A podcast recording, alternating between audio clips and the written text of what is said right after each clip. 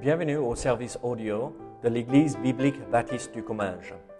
Nous espérons et prions que ce message basé sur la parole de Dieu sera pour vous une source d'encouragement et de bénédiction. Si vous ne connaissez pas notre Église et que vous êtes dans notre région, nous vous invitons à venir à nos cultes qui ont lieu dans la ville de Saint-Gaudens, 3 rue Brisée, le dimanche matin à 10h30, ou l'étude biblique le mardi soir à 19h. Sinon, nous avons notre site internet ebbc.fr. Et maintenant, bonne écoute. Très bien, donc euh, la dernière fois, on avait regardé euh, certaines idées à pourquoi euh, il faut étudier la Bible. Et en fait, euh, c'est la septième euh, étude euh, sur pourquoi il faut étudier la Bible. Et en fait, je pensais euh, finir euh, la série de- d'études bibliques ce soir, mais je crois on fera un autre ou une autre étude la semaine prochaine.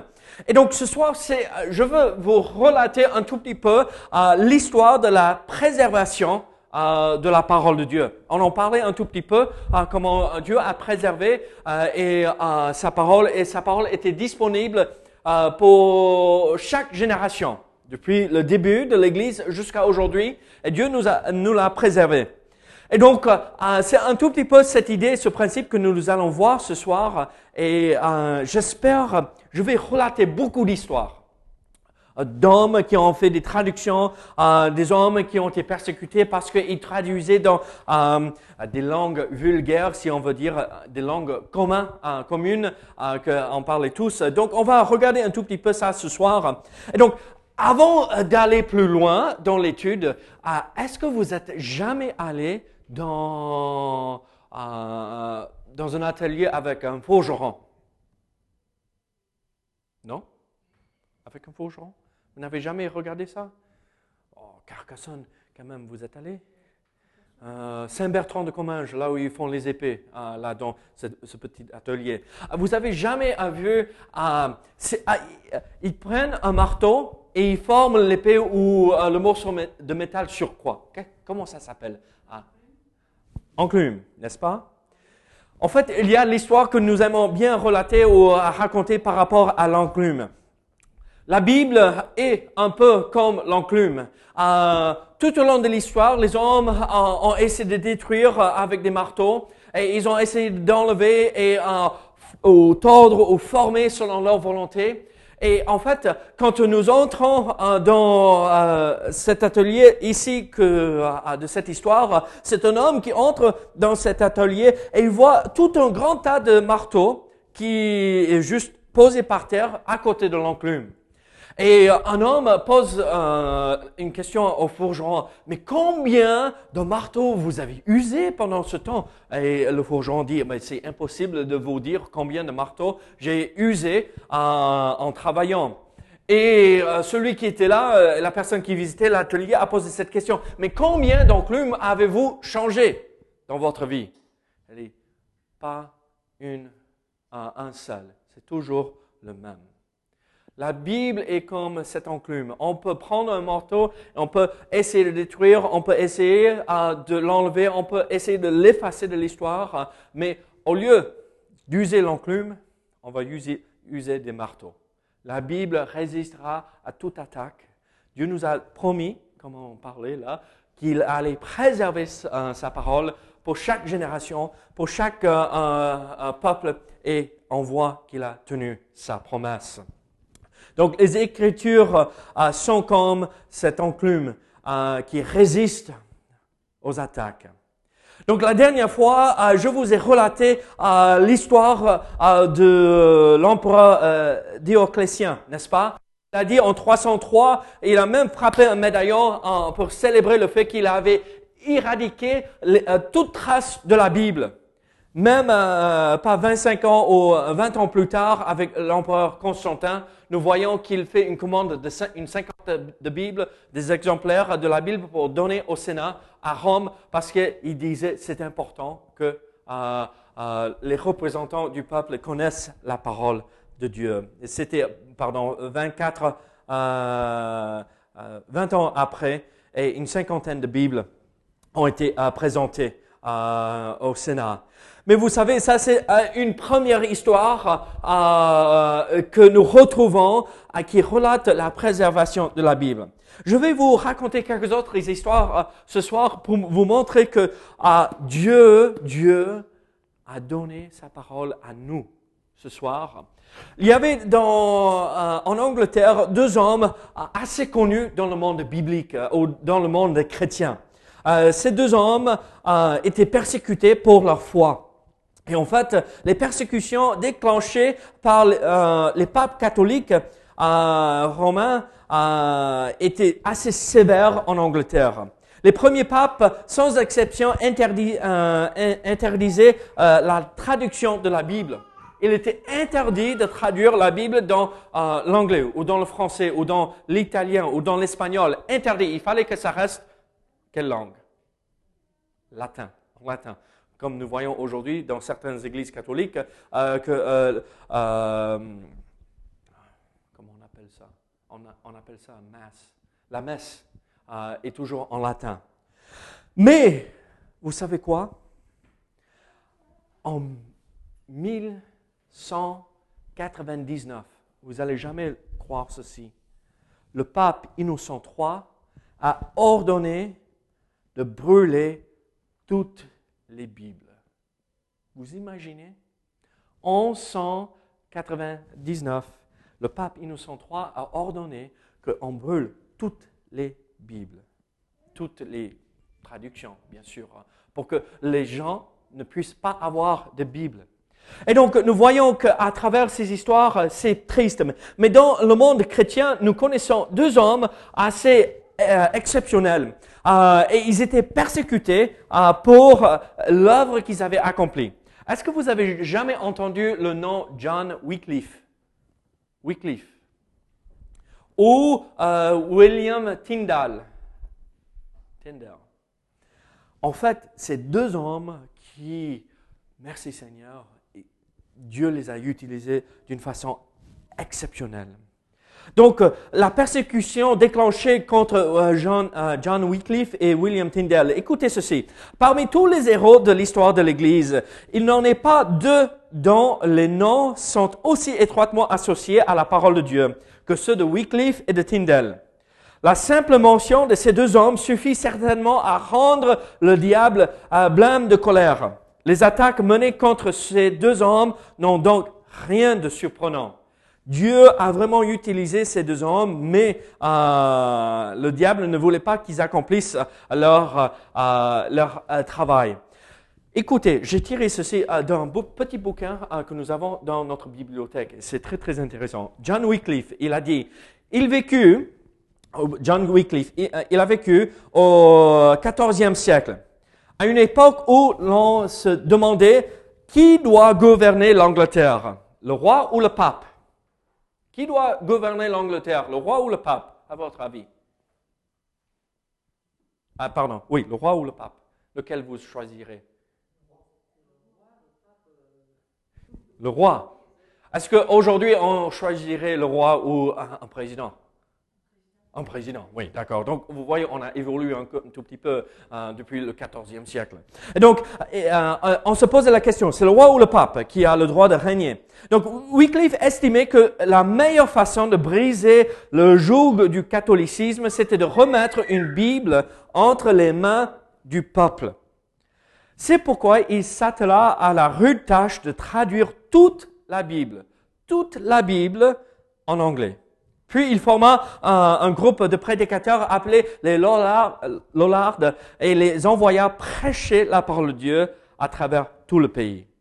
Mais écoutez ce qui s'est passé. Le 28 décembre 1384, alors qu'il présidait un service religieux à Lutworth Church, il fut soudainement paralysé et mourut trois jours plus tard. Après sa mort, ceux qui avaient combattu à ses activités de traducteur de la Bible dire ceci à son sujet. Écoutez bien ce qu'un moine a dit par rapport à, cet homme. John Wycliffe, l'instrument du diable, l'ennemi de l'Église, celui qui trouble le bas peuple, l'idole des hérétiques, le miroir des hypocrites, euh, l'incitateur au schisme, le meneur de haine, l'entrepôt de mensonges, euh, le, cloaque de la flagornerie. Un soudain était frappé du jugement divin. Cette bouche qui a proféré tant d'énormités contre Dieu, contre ses saints et sa sainte Église, a été misérablement fermé, montrant aussi ouvertement que la malédiction dont Dieu avait frappé Caïn est également tombée sur lui. C'est un moine qui a dit ceci. pourquoi Parce que cet homme a traduit ce livre dans une langue que le peuple pouvait comprendre. Vous imaginez? L'Église catholique ne voulait pas que les Anglais, ou ni les Français, ni euh, aucun, autre peuple puissent comprendre. Ah, j'ai euh, une autre citation. Ce misérable est puant. Vous vous imaginez comment il parlait de cet homme? Ce misérable est puant, John Wycliffe. Ce fils de serpent ancien, ce précurseur de l'Antichrist, celui qui a mis le comble à ses péchés en faisant une nouvelle traduction des Écritures. Il a mis le comble à ses péchés parce qu'il a fait une traduction de la Bible. Le Seigneur avait prévu cette situation lorsqu'il déclara, Je vous ai parlé ainsi pour que vous ne soyez pas scandalisés. Ils vous écluront des synagogues et même l'heure vient où quiconque vous fera mourir pensera offrir un culte à Dieu. Et ils feront cela parce qu'ils n'ont connu ni le Père ni moi. Jean 16, 1 à 3. Vous savez ce que nous euh, le nom que nous attribuons à John Wycliffe? L'étoile du matin de la Réformation. Parce que c'est en mettant dans la main du peuple la parole de Dieu que l'âme spirituelle du peuple en Angleterre a été réveillée en lisant la Bible. Mais l'Église catholique a fait tout possible pour l'enlever et pour la détruire. Écoutez l'histoire par rapport à... ah, ça c'est formidable. Toujours par rapport à Wycliffe. Regardez, en 1415, le concile de Constance, qui avait condamné John euh, Huss et Jérôme de Prague à une mort cruelle, demanda que les ossements de Wycliffe, donc cet homme qui a fait la première traduction de la Bible en anglais, que, euh, demanda que les ossements de Wycliffe, cet hérétique notaire, notoire, soient sortis du sol sacré et éparpillés loin du sépulcre. Treize ans plus tard, 44 ans après la mort de Wycliffe, le pape Clément, VII, VIII mit à exécution le vœu du concile. Il fit déterrer euh, le mort, le cercueil avec euh, le squelette fut déposé sur les rives de la rivière Swift un feu fut allumé et consomma les ossements. Puis les cendres furent dispersées dans la rivière. Selon les mots fréquemment cités de Thomas Fuller, la rivière Swift charria les cendres dans l'Avent. L'Avent, c'est la rivière l'Avent. L'Avent les charria dans le Séverne et la Séverne dans la mer la plus proche qui, à son tour, les dissémina dans l'océan. Ainsi, les cendres de Wycliffe sont à l'image de sa doctrine répandue partout. Regardez, vous voyez cette méchanceté? Tout simplement parce que Wycliffe avait à cœur euh, le salut des âmes perdues. C'est pas juste on, le tue pour euh, il meurt euh, et on, le laisse tranquille, mais on le, le défame. On, va enlever ses ossements, on va les brûler, on va les jeter dans l'eau pour disperser ses cendres. Mais il y a quelque chose de spécial par rapport à ça. C'est une belle image. Cet homme, ses ossements, ces cendres qui ont été dispersées dans la rivière, là, l'avant, qui par la suite dans les autres rivières jusqu'à l'océan, ces cendres sont parties dans l'océan entier. Mais l'œuvre de Wycliffe avec la réforme c'est celui qui a mis dans la main des réformateurs la Bible. Vous pouvez lire pour vous-même maintenant la Bible et maintenant ça touche le cœur, il vient au Seigneur et c'est ce grand mouvement de réforme qui nous libère de la prison de l'Église catholique. Il est impossible d'enterrer et masquer et cacher. Ça va toujours ressortir. Ça va toujours atteindre le monde entier. Il y a aussi l'histoire de euh, euh, Tyndale.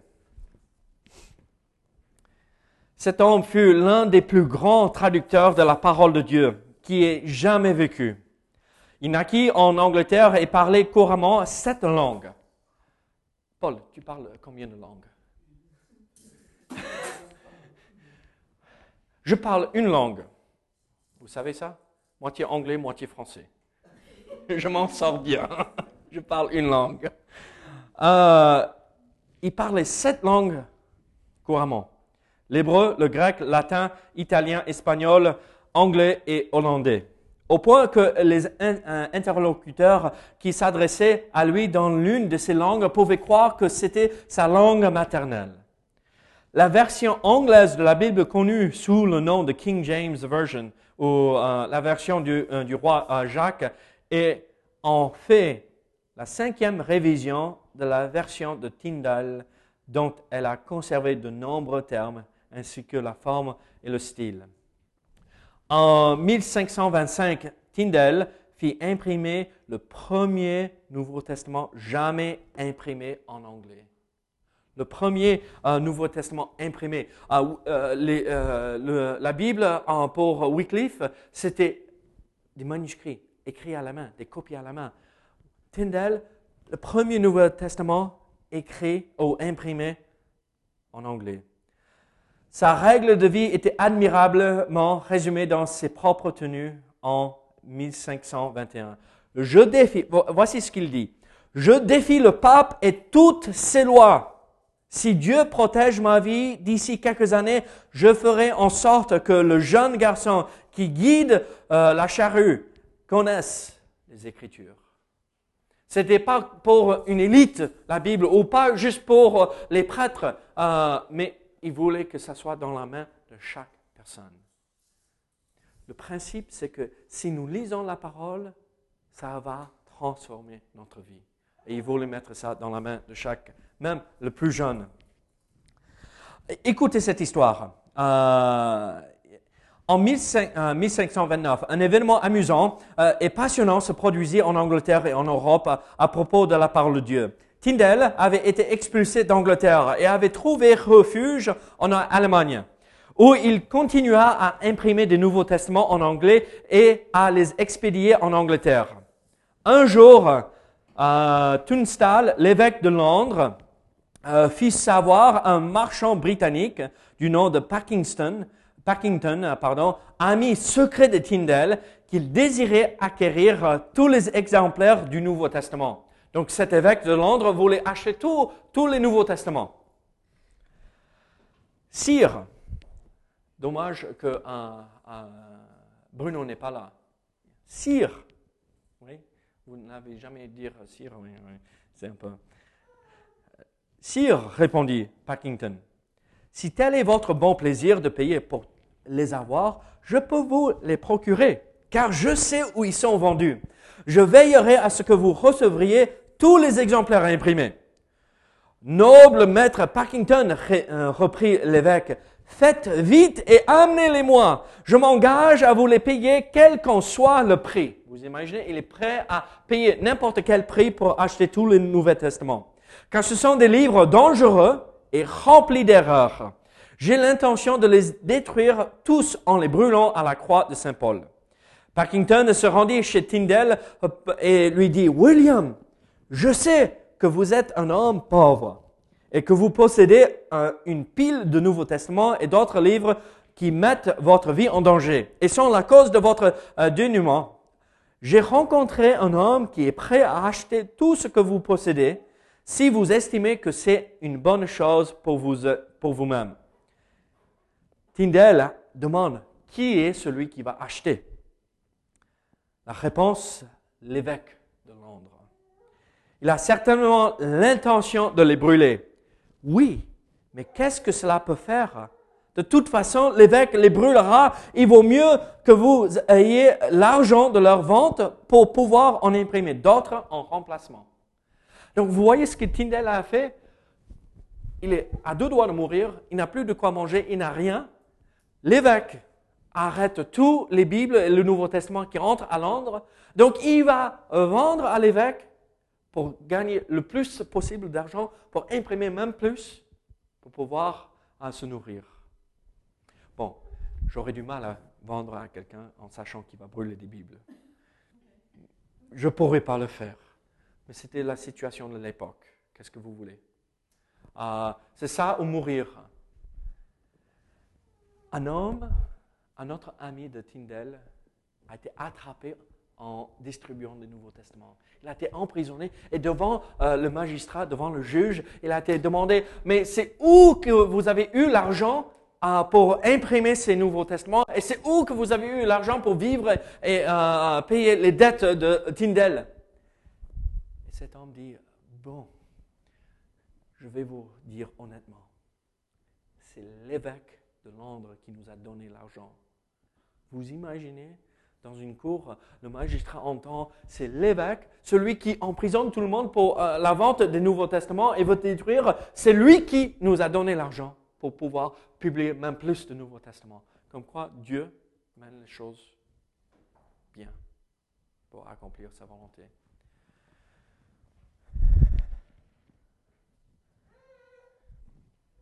Écoutez, le vendredi 6 octobre 1536, Tyndale fut exécuté sur décret de l'empereur. Seuls les anabaptistes étaient brûlés vifs. Les anabaptistes, c'est nous hein, à l'époque, les rebaptiseurs. Seuls les anabaptistes étaient brûlés vifs. Ce châtiment cruel fut donc épargné à Tyndale. Conduit dehors, il demanda à passer quelques instants dans la prière, ce qui lui fut accordé. Il pria d'une voix forte et avec une grande émotion, Seigneur, ouvre les yeux du roi d'Angleterre. Puis on lia ses pieds au poteau. Une chaîne en fer fut passée autour de son cou, ainsi qu'une corde euh, avec un nœud. On dressa un bûcher avec de la paille et du bois.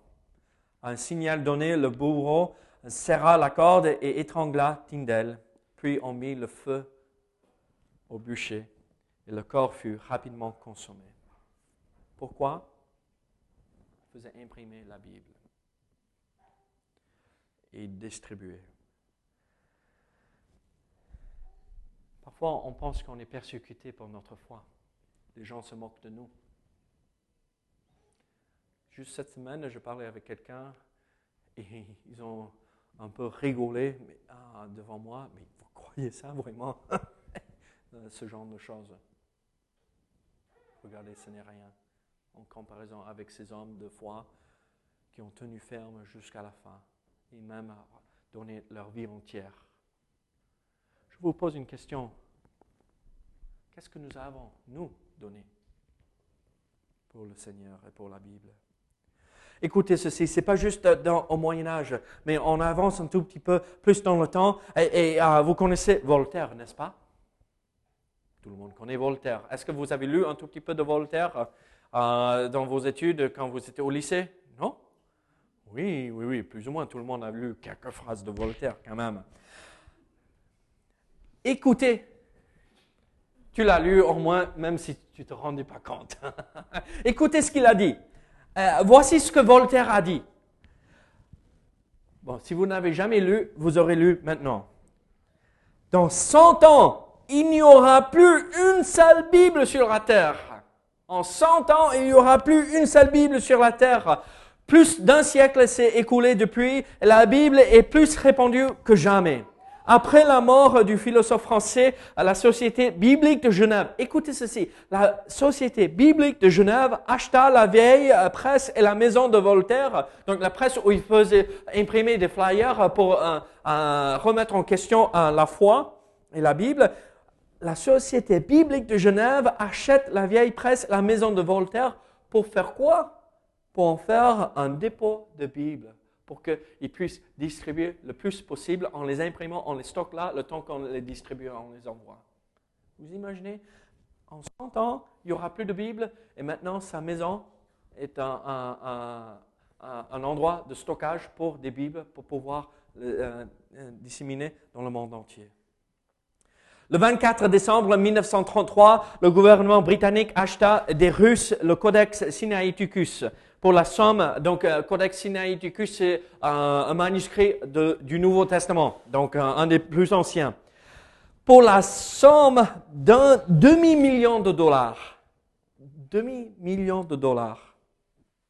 Le même jour, la première édition des œuvres complètes de Voltaire fut vendue 11 centimes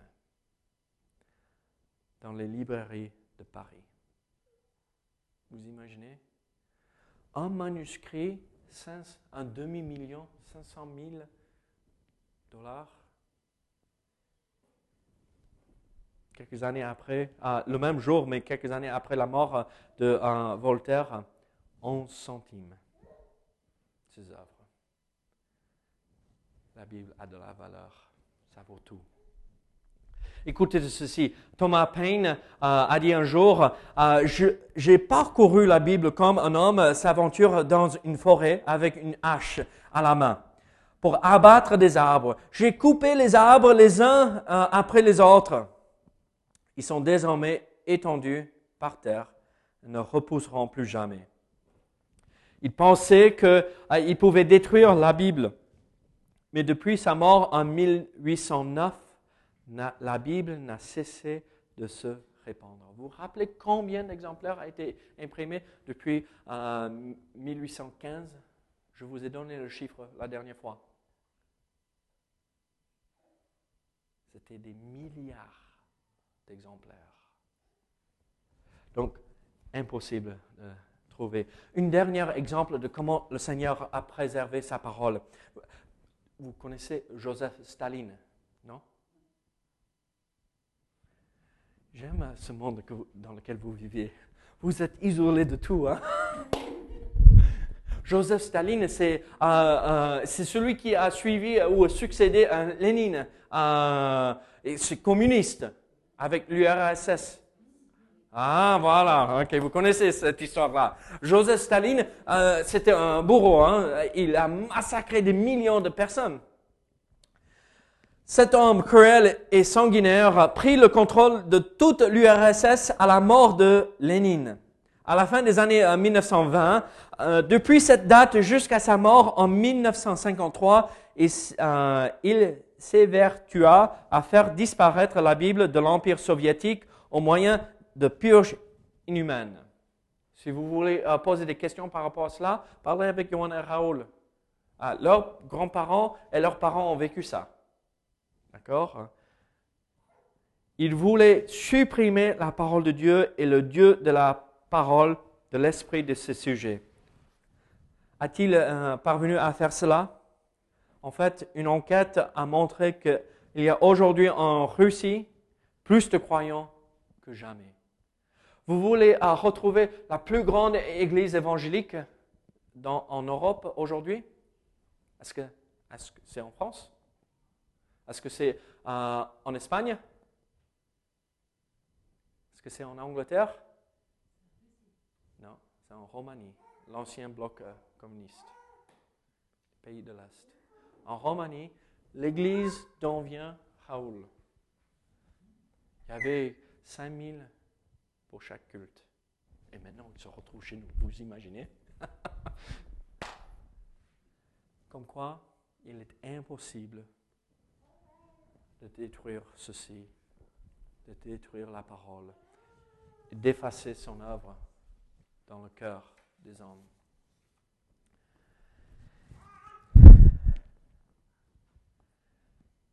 Les empereurs romains ont essayé de détruire. Les philosophes, comme on voit ici avec Staline, Voltaire et tout ça, ont essayé de détruire. L'Église catholique a essayé de détruire la Bible, mais Dieu l'a toujours préservée pour nous.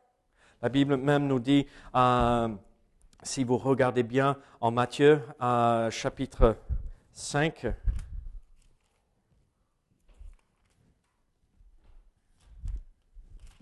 si je ne me trompe pas,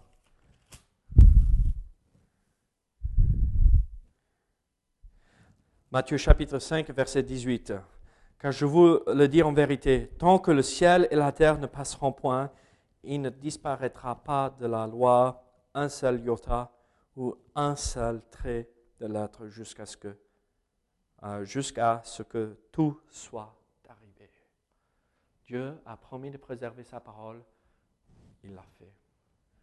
Les hommes, dans toute l'histoire, ont payé cher pour faire avancer, pour distribuer, pour mettre dans la main du peuple, pas des élites, des prêtres, mais pour tout le monde, la parole.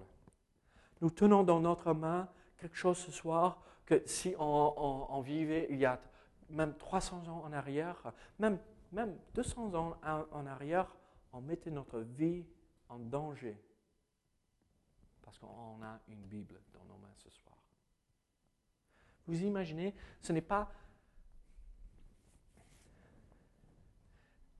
Vous connaissez le dernier euh, concile euh, de l'Église catholique?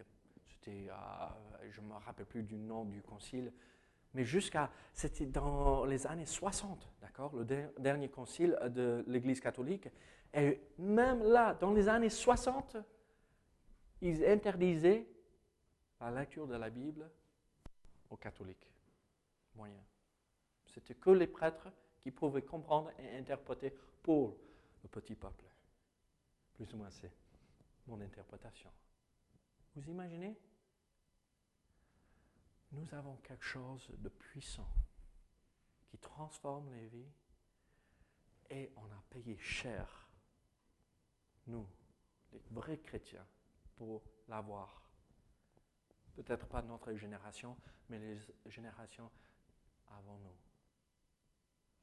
Dieu a promis de la préserver et nous l'avons aujourd'hui. Il y a tellement de valeur dans ce livre. Pourquoi nous ne l'étudions pas plus?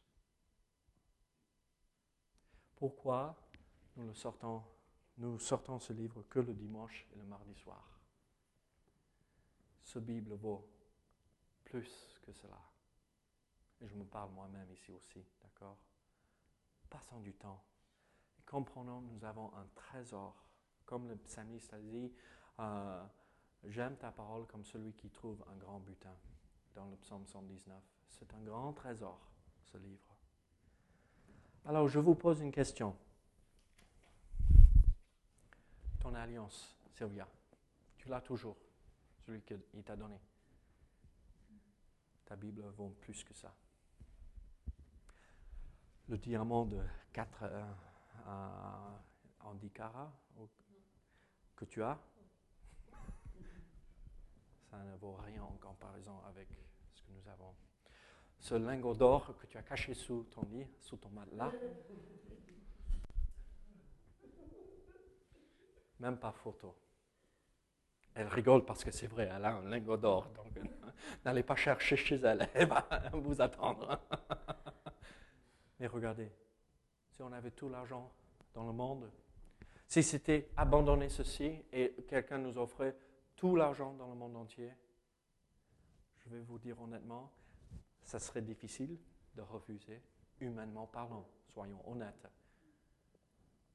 Mais il vaudrait mieux choisir la parole que d'être un riche. Pour rappeler ce que Dieu, euh, Christ a dit, il est plus facile qu'un chameau passe par l'œil de l'aiguille, d'accord, que qu'un riche d'entrer dans le royaume des cieux. Alors, qu'est-ce que nous faisons avec ce livre? C'est quand la dernière fois que vous avez appris un verset par cœur? Je ne demande pas à Anne-Marie parce qu'elle va pouvoir nous citer toute une liste. C'est quand la dernière fois que nous avons médité sur une vérité? Seigneur, comment ça s'applique à ma vie? Comment puis-je vivre cette vérité? C'est quand la dernière fois que vous avez lu plus qu'un verset Ici et là. Ça vaut tellement.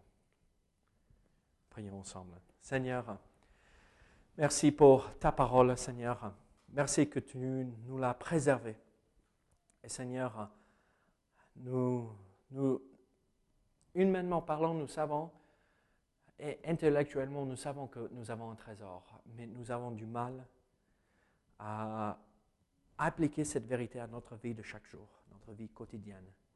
Donc Seigneur, aide-nous à se rendre compte de cette grande bénédiction que nous avons. Au nom de Jésus. Amen.